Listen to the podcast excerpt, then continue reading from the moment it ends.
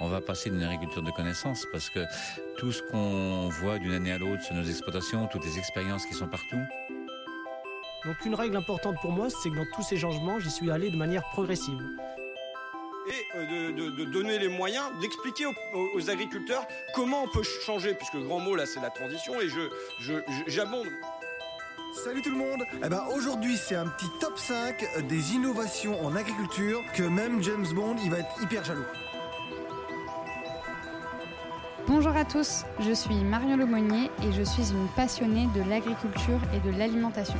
J'ai la chance de travailler depuis quelques années dans le secteur de l'AgTech, c'est-à-dire de la technologie au service de l'agriculture.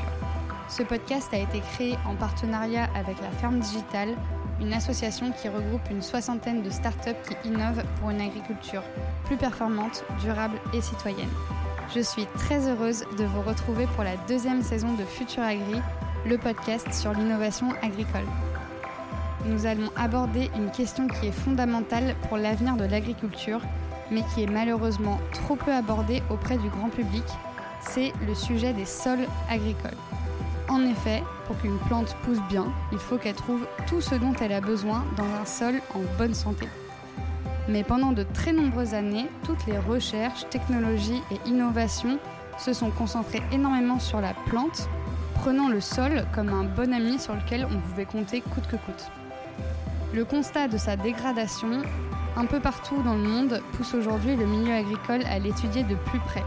C'est pourquoi aujourd'hui la connaissance du sol, le plus grand patrimoine du monde agricole, est fondamentale. Pendant deux ans, il y a une personne qui s'est intéressée de près à ce sujet, c'est Quentin Sagnier, plus connu comme étant le fondateur de De Vialet, les meilleures enceintes du monde, que comme un acteur du monde agricole. Vous trouverez de nombreux podcasts et autres interviews sur ces incroyables 10 ans à la tête de De Vialet que je vous invite largement à écouter, car ce n'est pas du tout ce dont on va parler dans cet épisode. Aujourd'hui, Quentin est à la tête de Greenback, qui a pour ambition de devenir la première agence de notation des sols agricoles. J'ai choisi Quentin parce que je suis très fière qu'un entrepreneur qui a monté à mon sens une des plus belles boîtes françaises, reconnue dans le monde entier, s'intéresse et s'investisse dans le monde agricole. Il rend le sujet sexy auprès de la Startup Nation et je trouve ce constat très proche de l'un des objectifs de la ferme digitale, faire parler de l'AgTech et attirer les meilleures personnes dans ce domaine qui est crucial pour notre avenir. Quentin m'a dit juste avant de commencer l'interview L'agriculture, c'est le grand sujet des 30 prochaines années, comme le numérique a été le sujet des 30 dernières années. Je partage grandement cette remarque que nous allons expliquer tout au long de l'épisode. Il ne me reste plus qu'à vous souhaiter une bonne écoute, que vous soyez en voiture, en télétravail, en pause déjeuner, dans votre jardin ou dans votre tracteur.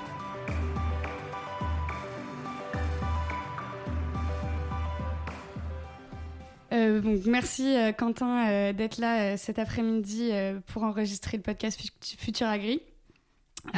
en préparant cet épisode, moi, la question que j'avais envie de te poser, qui forcément intrigue un peu tout le monde, je pense, c'est ben, après, ton, après ton parcours très tech, qu'est-ce qui t'a amené à te dire, en fait, là maintenant, ce que j'ai envie de faire, c'est dans le secteur agricole? Qu'est-ce qui t'a amené au monde agricole est-ce que toi, tu avais des liens euh, particuliers avec ce secteur euh, avant ou euh, vraiment c'est sorti du, chapeau, hmm. on va dire? Ben, Innover, c'est apporter des, réponses à des problèmes. Hein. C'est d'abord ça, c'est pas c'est pas sortir un ordinateur vert quand il y en a des rouges ou, bleus quand il y en a des blancs. Hein.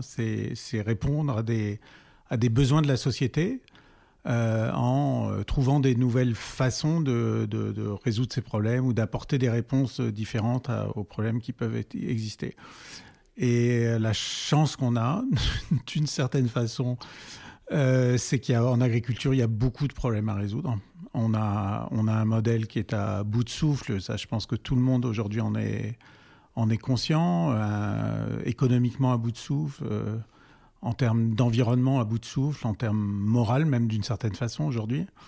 Et donc euh, c'était une forme d'urgence pour moi d'agir dans ce domaine-là. Enfin, la, la, réponse, elle a, plein de dimensions. Elle a dit dimension environnementale, c'est-à-dire aujourd'hui l'agriculture a un impact négatif, très négatif sur l'environnement. Et il faut changer ça sur les, les, revenus des agriculteurs qui sont pas bons. une activité hyper subventionnée globalement, donc l'argent va pas là où il faudrait qu'il aille. Et euh, si on veut résoudre ça, il faut, euh, il faut réussir à faire que le, que le système fonctionne de façon différente. Et c'est le, c'est le projet de, de Greenback. L'idée, mon, enfin, le, mon, mon intention de base, c'est euh, quelle est la chose la plus simple au monde qu'on puisse faire et qui puisse tout changer. Et ça, je dirais que c'est une posture d'entrepreneur qui ne sait rien faire. Hein quand on est entrepreneur, on fait ça parce qu'on ne sait rien faire. Je vous le rappelle. Donc c'est de dire simplement on va on va trouver une on va trouver une solution au problème de l'agriculture et pour ça c'est quel est le problème auquel on va s'attaquer. Et ça c'est enfin je peux je peux le développer mais on va, on va le développer juste après. Euh, et du coup, un peu la sous-question que j'avais à ça. Toi, tu as, voilà, eu plein d'aventures entrepreneuriales avant, tu as rencontré plein de, plein de gens, etc. Et tu as, dû certainement apprendre bah, toute ta vie. Et aujourd'hui, euh, en étant en contact de ce secteur agricole, des agriculteurs eux-mêmes, euh, qu'est-ce qu'ils t'apprennent aujourd'hui? Euh, Est-ce qu'il y a des choses qui t'ont surpris et, ou que tu as appris tout simplement?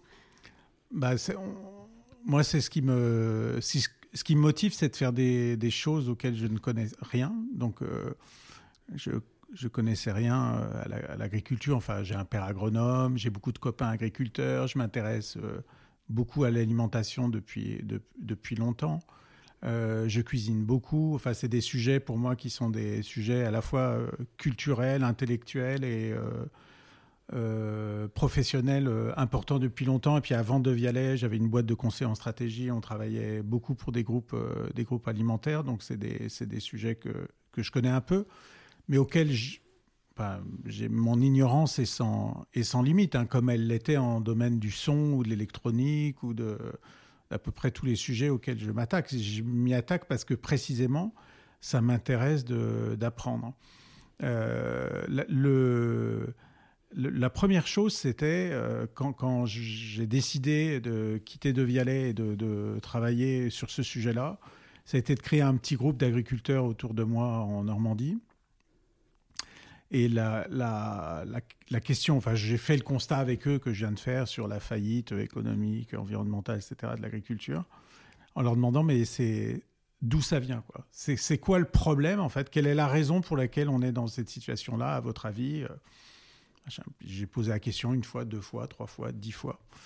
Et puis assez vite, euh, parce que je pense que j'avais choisi les bons, ils m'ont dit euh, non, non, mais attends, le problème, le problème de l'agriculture, c'est la façon depuis que, enfin, depuis 50 ans, la façon dont on a considéré euh, les sols, mm. la façon dont on a appréhendé le, le sol comme un simple substrat de, la, de, support de la plante. Hein, elle chope euh, la lumière du soleil, l'eau de la pluie, et puis pour le reste, on va, on va la nourrir à travers ce substrat, on va lui fournir ce dont elle a besoin pour se défendre, pour se développer, etc.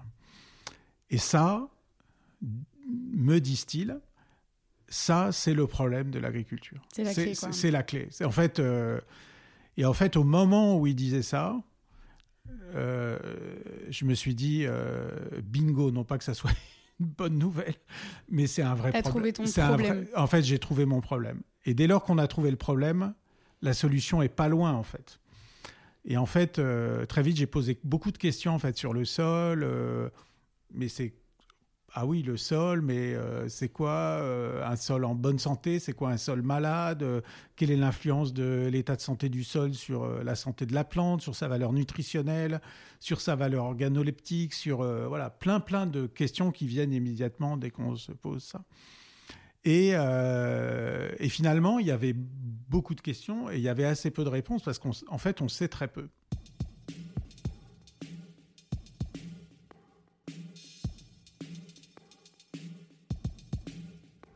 Aujourd'hui, du coup, là, parce que c'était, c'était aussi euh, justement euh, ma question d'après, c'est, mais là, tu es en train d'y répondre, mais c'est super, euh, vraiment, pourquoi les sols?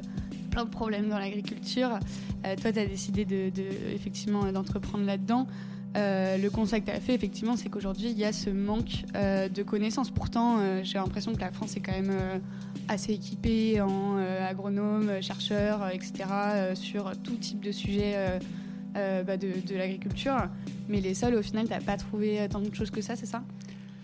Alors il y a, des. Euh, alors d'abord pourquoi pourquoi ce sujet-là, c'est parce que je pense que c'est enfin sans, sans, mauvais jeu de mots, c'est vraiment le problème racine en fait. C'est euh, tout découle de ça. C'est-à-dire le, le je, je, pense que c'est pas uniquement un des problèmes de l'agriculture. Je pense que c'est euh, c'est le problème racine de l'agriculture globalement. Après c'est mon c'est ma vision. Hein. Il y a, a, y a d'autres pourrait parler de la façon dont on traite les animaux, qui sont aussi d'autres sujets de, qui ne sont pas directement liés au sol, bien que, à partir du moment où on a de la même façon considéré qu'on pouvait nourrir des animaux dans une étable sans jamais les mettre dehors, etc., enfin voilà, qu'on a, qu'on a considéré que le sol sur lequel ils pouvaient croître n'avait pas d'importance, ça peut être mm. euh, le même genre de choses. Après, j'ai rencontré beaucoup, très vite, euh, en fait, j'ai cherché à rencontrer des, savants, des gens qui, travaillent sur le sol depuis, euh, certains travaillent depuis 30 ans sur le sol. J'ai rencontré des grands, savants, des, biologistes, euh, des écologues, des spécialistes du, carbone du sol, spécialistes de l'analyse des sols, spécialistes de l'analyse par satellite, spécialistes de l'hydrologie, des spécialistes etc. Plein de gens euh, vraiment passionnants euh, qui nous ont accueillis euh, à bras ouverts, très, très à la fois touchés et intéressés qu'on s'intéresse à leur sujet. Ils ne voient pas forcément débarquer grand monde venant d'autres cieux chez eux. Donc, et qui m'ont raconté. Et moi, à chaque fois, je posais la même question, mais qu'est-ce que c'est qu'un sol en mauvaise santé? Qu'est-ce que c'est qu'un sol malade? Ah, Donc, tu as retourné à la question. Qu'est-ce que c'est pas qu'est-ce que un bon sol, mais qu'est-ce que c'est un bon sol bah, C'est comme en médecine, c'est-à-dire ce qui nous intéresse, c'est pas de savoir qu'est-ce que c'est qu'un organisme sain, c'est de savoir quel est le, quels sont les symptômes d'un organisme malade. C'est la même chose avec le sol. Si, si on veut euh, évaluer les sols, si on veut les connaître, il faut essayer de comprendre les pathologies du sol. En fait, c'est qu'est-ce qui quels sont les éléments qui peuvent euh, trahir une situation pathologique d'un sol. Et donc, euh, voilà. Et donc, j'ai rencontré beaucoup de savants et euh, passionnants avec aussi des, des, des, des, points de, enfin des domaines de, de, lacunes hein, qui sont pas le fait de ces gens-là qui font un travail formidable, hein, mais qui sont globalement le fait de ce qu'on a investi sur les sols depuis depuis 50 ans, justement dans leur connaissance, de leur compréhension. Dès lors que vous faites vous faites le constat où vous décidez que c'est un substrat, vous en fichez quoi. Hmm. Enfin, vous, ça vous ça vous intéresse pas de, de... voilà si si vous comprendre vraiment comment ça fonctionne quoi. Voilà, si vous dites c'est un c'est un espace vivant, c'est un c'est un biotope, c'est une euh, voilà là ça devient euh, ça devient un sujet de connaissance et euh, et, de, et donc d'ignorance. On a voilà. Alors que si tu as un substrat, bon bah regarde, je regarde à peu près de quoi il est composé, euh, des éléments physico-chimiques, et en gros, je, mm. je, sais tout. Et donc, le, le constat que j'ai fait, euh, enfin, que, qu'ils m'ont fait d'ailleurs au, moment où je les ai rencontrés, c'était de dire, euh, notamment, enfin, ce qu'on dépense dans la recherche publique en matière de, de sciences sur les sols, dans la science de l'environnement, c'est 0,3% du budget global. Les sols, donc l'environnement, il y a l'air, l'eau et le sol comme euh, domaine de. Voilà. Le sol, c'est 0,3% de la dépense publique en matière de sciences de l'environnement. Voilà, ça donne un Même peu. Même pas de la recherche totale, de vraiment déjà cibler sur l'environnement, c'est rien du tout. Voilà, donc ça donne une idée de l'importance qui a été jusqu'à présent accordée à ce sujet. Et, euh, et qui est d'ailleurs, du point de vue euh, politique et du point de vue moral, une faillite mon but n'est pas de, tacler des gens, mon but est simplement de constater cette faillite et de savoir comment on en sort en fait. Mais la réalité, c'est celle-là. Mais on regarderait en médecine l'argent qui a été dépensé ou qui est dépensé sur notre biotope, hein, notre, euh, les, quelques 2 kilos, je crois, de, bactéries qu'on a dans notre euh, estomac, etc. mais ça doit être à peu près de cet ordre-là. Hmm. Quand on regarde le, le lien entre euh, donc le sol, la plante, sa valeur nutritionnelle, sa valeur organoleptique et euh, oleptique, parce que c'est le plaisir de quand on se nourrit est aussi euh, un élément très important et certainement de notre équilibre aussi. En fait, on a une ignorance totale sur toute la chaîne. Les... je- On a regardé le lien entre euh, l'état de santé du sol et l'état de santé de la plante. Pour essayer de comprendre à travers la littérature scientifique depuis euh, 70 ans dans le monde, qu'est-ce qui a été publié sur ce, sur ce sujet? Bilan, donc en 70 ans, peut-être un peu plus, il y a à peu près 250 articles qui traitent de ce sujet-là, enfin qui, qui ont un aspect, enfin qui traitent quelque part de ce sujet-là À échelle mondiale. à l'échelle mondiale. Sur ces 250 articles, il y a moins d'une dizaine d'articles qui traitent réellement du problème du lien entre le sol, entre l'état du sol et l'état de la plante. Et il y a à peu près trois articles qui sont exploitables de nos jours. Je pense qu'il y a des milliers d'articles, peut-être même des dizaines de milliers d'articles qui traitent de l'innocuité du glyphosate ou de produits de ce type-là. Hmm. Donc ça donne une idée de, aussi de, du travail ou de, du travail qui n'est pas fait en fait par la recherche sur des domaines qui sont absolument nécessaires. Donc le lien entre le sol, la plante, sa valeur nutritionnelle, organoleptique, notre biotope et la santé. Hmm. Voilà, ben ça, on se nourrit trois fois par jour. Ces sujets-là n'ont intéressé quasiment personne depuis euh, 70 ans. Donc, euh, donc il y a du boulot. Il Donc y a t'avais beaucoup de- ta, brèche à ce moment-là Voilà. pour euh, t'engouffrer dedans et euh, Voilà, et deux, trois vies euh, devraient me permettre d'arriver à bout d'un dixième de tout ça. c'est sûr, c'est sûr que dans tous les cas, il restera du boulot pour tout le monde après sur ce sujet qui est si important.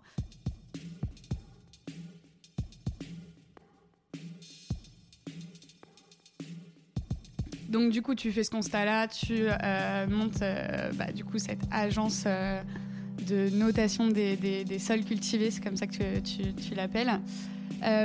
Donc tu analyses plein de données sur ces sols, donc tu récupères ces données-là et t'en ressors finalement, je sais pas si c'est un peu le vocabulaire que, vous utilisez chez Greenback, mais un, espèce d'outil euh, d'aide à la décision pour euh, les institutions qui, euh, bah, qui sont prêtes à payer pour, pour ce faire. Ce que j'ai pas trouvé disons, en, faisant des recherches sur Greenback, c'est qu'est-ce que toi tu souhaites que tes clients en fassent en fait Est-ce que une fois que toi tu as délivré bah, ta, valeur ajoutée, c'est-à-dire toutes ces données, etc., qu'est-ce que tu leur dis Euh, Et est-ce qu'il y a des préconisations qui sont faites derrière ou est-ce que tu te dis c'est pas ta place et euh, juste tu t'arrêtes là et c'est déjà pas mal Euh, Voilà.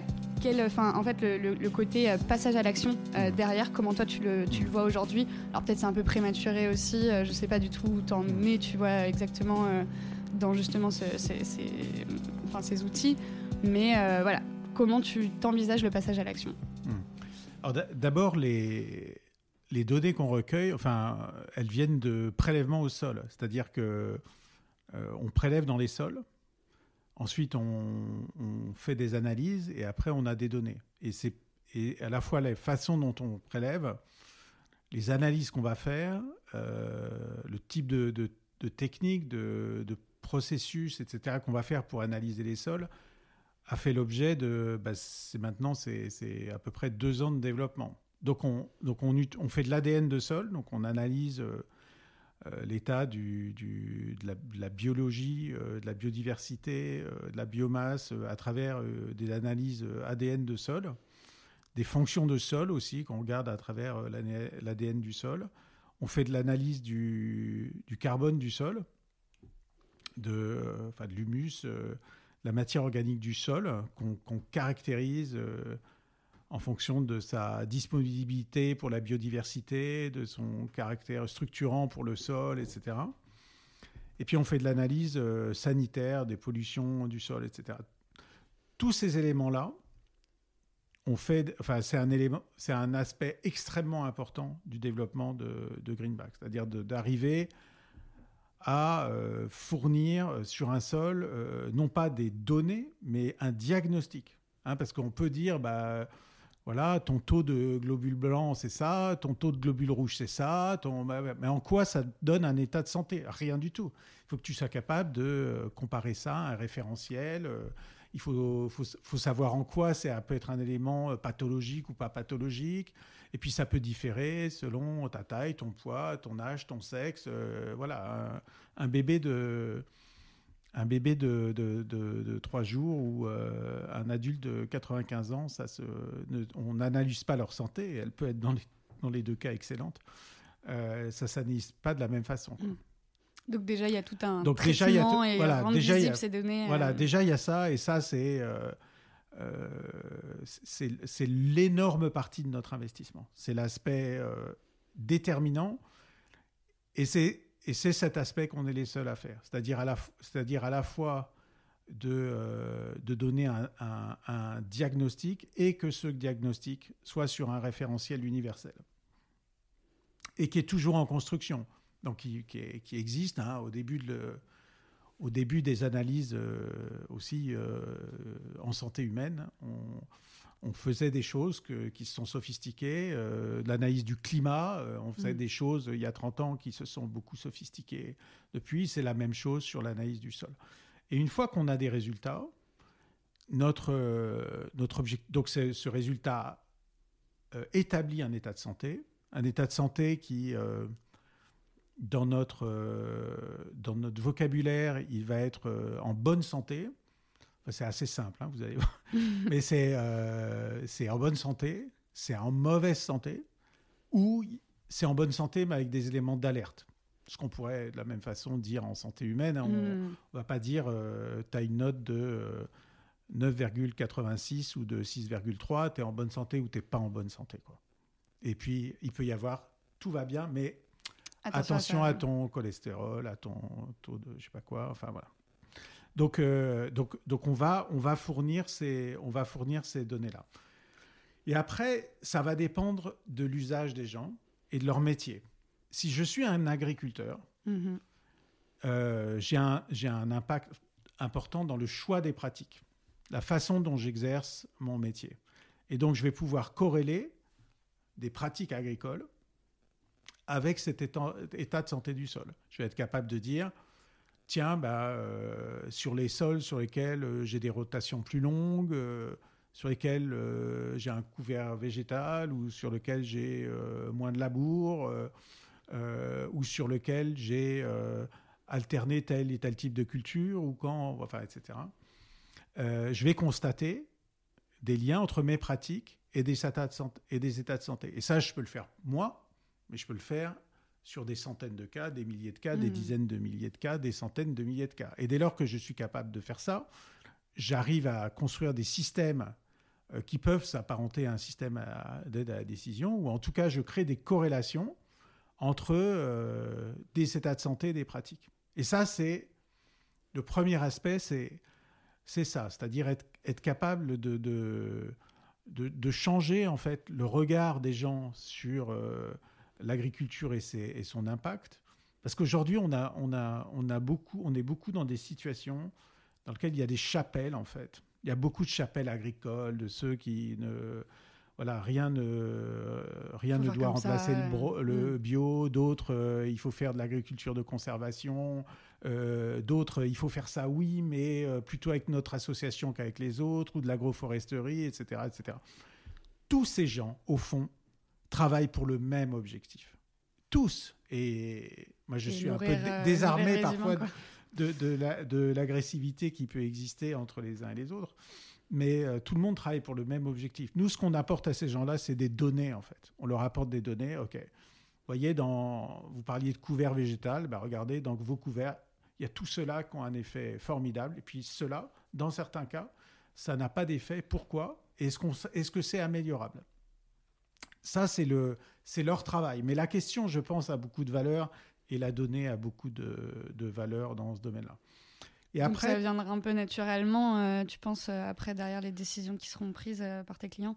Nous, nous, on, nous, on apporte des outils pour ça. C'est-à-dire, on apporte des, des, des, outils d'intelligence artificielle qui, vont, qui vont révéler, en fait, des corrélations entre ces différents sujets, sachant que les données sur les pratiques, elles viennent euh, aujourd'hui de nos clients.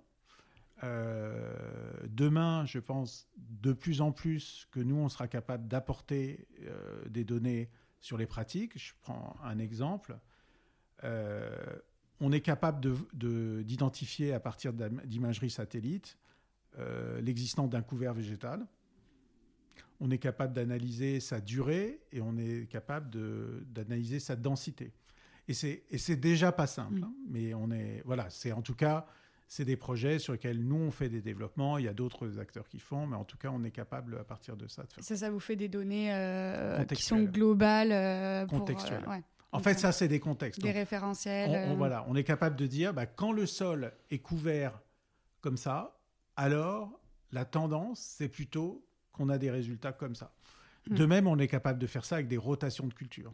On est capable, euh, euh, par satellite aussi, de, de, constater les rotations de culture. On est capable de le faire avec le labour. On est capable de le faire avec euh, d'autres dimensions environnementales, c'est-à-dire d'aller regarder des sites pollués, polluants, de la biodiversité locale, de la biodiversité environnementale des champs autour mais de la présence de haies, de couloirs de biodiversité, de forêts, etc. etc. Et donc on, donc on va corréler ces données de contexte avec des données de, de mesurer, et ça va contribuer à enrichir le modèle. Donc on va être aussi capable de dire à nos clients, la, la, un des problèmes, semble-t-il, que vous avez, euh, n'est pas lié uniquement à vos pratiques, mais aux pratiques autour de, de cette parcelle agricole. Euh, il n'y a pas assez de diversité. Hein. Y a, votre parcelle agricole, elle fait euh, déjà 15 hectares en blé, donc c'est déjà une, belle parcelle. Mais autour, finalement, toutes les parcelles, c'est aussi du blé. Est-ce qu'on ne pourrait pas avoir une rotation euh, Voilà, on va mettre de l'orge, du colza, du pois, enfin autre chose sur les parcelles environnantes, de façon à ce que chaque année, il y ait une forme de biodiversité du système de culture aussi qui puisse se créer. Voilà, je, je, à titre d'exemple, je n'ai pas précisément les réponses de ça, mais en tout cas, ça, moi, je suis capable de dire, bah voilà, quand vous faites ça, ça donne ça, et quand vous faites ça, ça donne ça. ça. donne ça Donc forcément, après, de toute façon, les, les, acteurs vont, euh, vont les prendre en compte dans leurs décisions. Quoi. Exactement. Très clair. Et c'est déjà énorme en, termes de, de, de, ce que tu délivres euh, avec Greenback. Euh, c'est déjà pas mal, quoi. Voilà, sachant qu'il y, a, là, j'ai pris l'exemple de quelqu'un qui est un praticien qui intervient dans, le, euh, directement sur l'activité agricole. Mais après, euh, nos clients, c'est aussi les, les acteurs de l'industrie qui achètent et qui, eux, qui achètent. Alors, prenons un, exemple. Mais qui sont partenaires des agriculteurs d'une manière ou d'une autre et du coup qui font interagir avec eux, quoi. Exactement, qui influent sur les pratiques et qui influent sur par leurs achats. C'est-à-dire mm. dès lors qu'ils décident d'acheter un produit venant d'une terre, on peut considérer qu'ils ont une responsabilité sur la façon dont ce sol est exploité. bien sûr. Et eux, je pense qu'ils de plus en plus, ils ont la cette perception-là aussi. Donc c'est de dire euh, euh, aux, industriels aussi, euh, soyez intéressés à l'état de santé des sols d'où sont issus les produits que, que, vous avez. Donc là, on peut avoir, bah, par exemple, un, brasseur. Donc il achète, enfin, lui, il achète du malt à un malteur. Le malteur l'achète à une, achète euh, l'orge à une coopérative agricole qui, elle, achète de l'orge à euh, des agriculteurs. Et là, on peut imaginer de créer une chaîne de valeur dans laquelle l'industriel dit moi, je pense qu'il y a une opportunité à créer de la valeur sur le marché de la bière avec un orge issu euh, d'un endroit connu et de sol en bonne santé. Et moi, industriel, je suis capable de raconter des histoires à partir de ça. Hmm. Et on, l'été dernier, par exemple, euh, Heineken, pour pas les citer, ils ont fait une campagne euh, dans une campagne d'affichage sur laquelle il, euh, il, il disait le, la bière s'est faite avec de l'orge. Hmm. Et ce qui, est une ce qui est une façon de relier, je pense, le produit à à la fois un terroir, euh, une origine naturelle, etc. C'est déjà une étape. On n'est pas encore à l'étape de euh, ça stocke tant de carbone, etc. Parce que là, on perdrait complètement le grand public. Non, mais on n'a pas. c'est déjà une étape. Mais, dès lors qu'on a ça, on peut dire euh, ok, on, fait de l'orge, enfin, on, on, utilise de l'orge, mais en fait, cet orge, il vient pas de n'importe quelle terre. Mm. Il n'est pas traité de n'importe quelle façon. Et donc, ça, ça peut être un élément de valorisation. Et ça, euh, c'est la même chose avec même des produits, peut-être, enfin, le, blé de meunerie, le. le, enfin, tous les, les fruits et légumes, enfin, je veux dire, toutes les filières euh, sans toutes problème. Les filières. Et donc, euh, dans, nos, dans nos partenaires aujourd'hui, parce qu'on est, on est encore dans des phases pilotes, mm. on a euh, beaucoup d'industriels. On a beaucoup de gens qui sont qui sont pas directement des acteurs agricoles.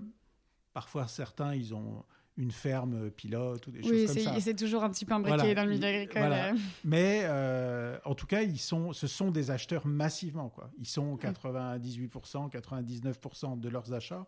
Ça se fait chez d'autres agriculteurs. Donc ils ont ce poids-là aussi euh, d'influence.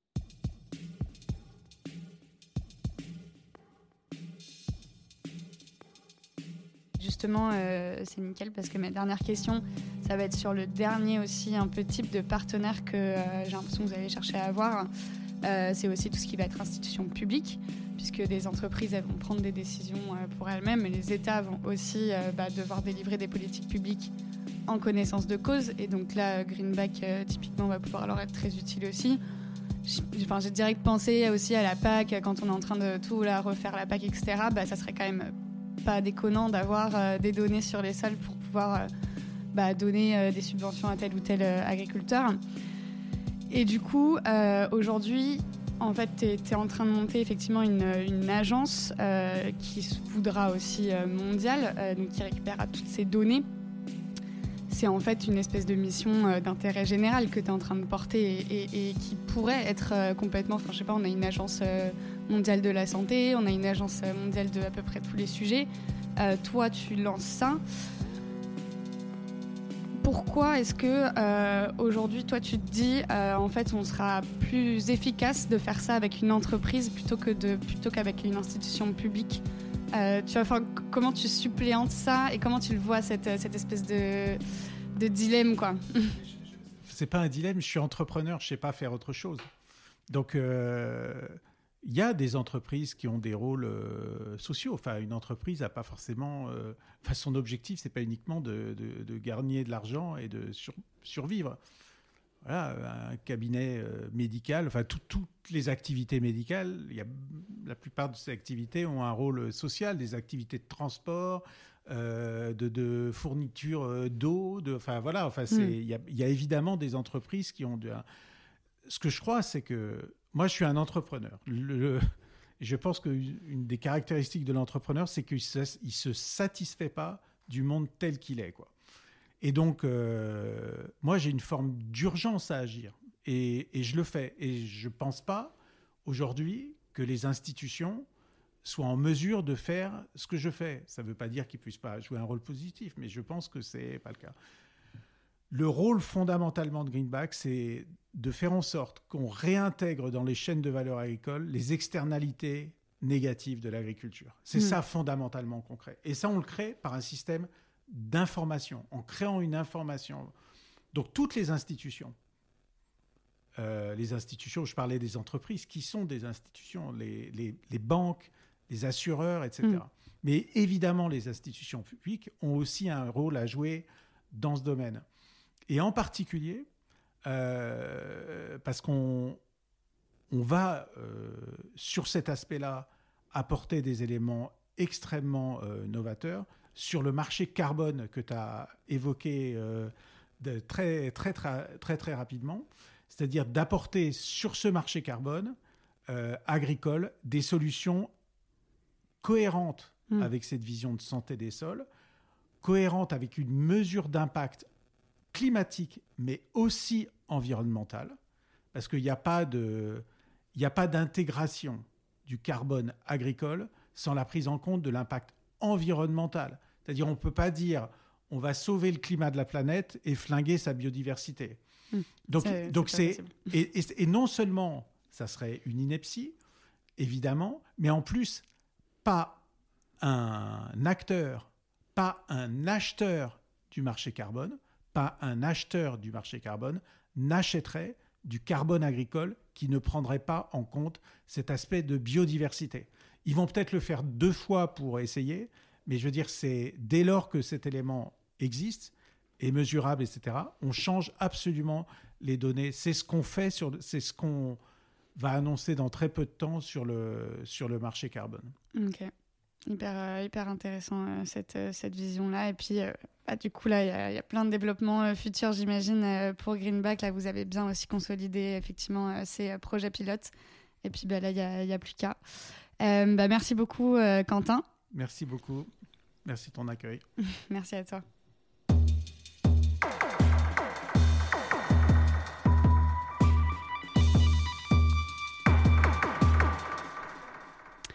Alors, du coup, pour les petites euh, questions de la fin, euh, j'en aurais trois, Quentin. La première, euh, quelle entreprise, de quelle entreprise aurais-tu aimé être le fondateur? Et pas la tienne. Alors, sans, hésiter, un restaurant. Ok. je, pense que c'est un peu. ça va de, de, de, Gagnère à des choses très rurales, en fait. Mais je, pense. Enfin, j'adore cuisiner, j'adore tu aurais pu te faire plaisir aussi à juste monter un resto aussi. Euh. voilà, mais démontrer des choses à travers ça sur euh, sur la façon de, de, mettre les gens au milieu des cuisines ou les cuisines au milieu des gens, de les faire participer à la préparation des repas. De, voilà, j'aurais aimé trouver des concepts aussi là-dedans. Voilà, j'aurais bien euh, aimé ça, ouais, je pense. Chouette, chouette, ça fait sens. Qu'est-ce qui te rend le plus heureux au quotidien aujourd'hui? Euh, je pense que c'est d'apprendre en fait. C'est euh, ouais, c'est d'apprendre. D'où aussi euh, ta façon de d'aller de sujet en sujet. Non mais c'est de, de, faire le constat simultanément de l'ignorance et de la pertinence, de l'ignorance dans laquelle je suis et de la pertinence de ce qu'on construit en apprenant beaucoup de beaucoup de choses. Ouais. Top. Et hum, quelle personne aimerais-tu entendre dans un futur épisode de, Futur Agri ah, C'est pas, c'est pas simple. Je pense à Marion Verle, euh, qui est la CEO de Cert, qui est donc une émanation de Gold Standard et qui est un organisme certificateur des crédits carbone. Et je pense que elle est confrontée aujourd'hui à des défis euh, majeurs en matière de, carbone agricole. Et il y a des, enjeux de financement euh, majeurs dans ce domaine. Et je pense que ça serait intéressant de, l'entendre sur le sujet. D'avoir son point de vue là-dessus. Mm. Bah, écoute, on va, on va regarder ça euh, très prochainement. Merci beaucoup. Merci. Voilà, c'est déjà la fin de ce dixième épisode de Futur Agri. Merci à Quentin pour cette discussion autour de la question cruciale des sols agricoles. Cet épisode est assez particulier pour moi, d'abord parce que quand je me suis intégrée à l'agriculture il y a quelques années, j'avais regardé à peu près toutes les vidéos YouTube du couple Bourguignon, les fondateurs du laboratoire d'analyse microbiologique des sols, qui ont été les premiers à alerter le milieu agricole sur la dégradation de la biomasse des sols. Je suis donc particulièrement touchée que des entreprises viennent apporter aujourd'hui de la valeur et surtout des solutions concrètes sur cette problématique. L'histoire de Quentin, c'est celle de la tech qui rencontre l'agriculture, ou autrement dit, de passion qui se rencontre au service de la transition agricole. Un grand merci à tous pour votre écoute et à la ferme digitale qui produit ce podcast. Si vous avez aimé cet épisode et que vous trouvez aussi que ces sujets sont importants, n'hésitez pas à en parler autour de vous, à le partager sur vos réseaux et à le noter sur iTunes Podcast avec plein d'étoiles. Pour être informé des prochains épisodes, je vous invite à suivre la ferme digitale sur ses différents réseaux sociaux. À très bientôt pour de nouvelles rencontres avec celles et ceux qui font l'innovation dans le secteur agricole.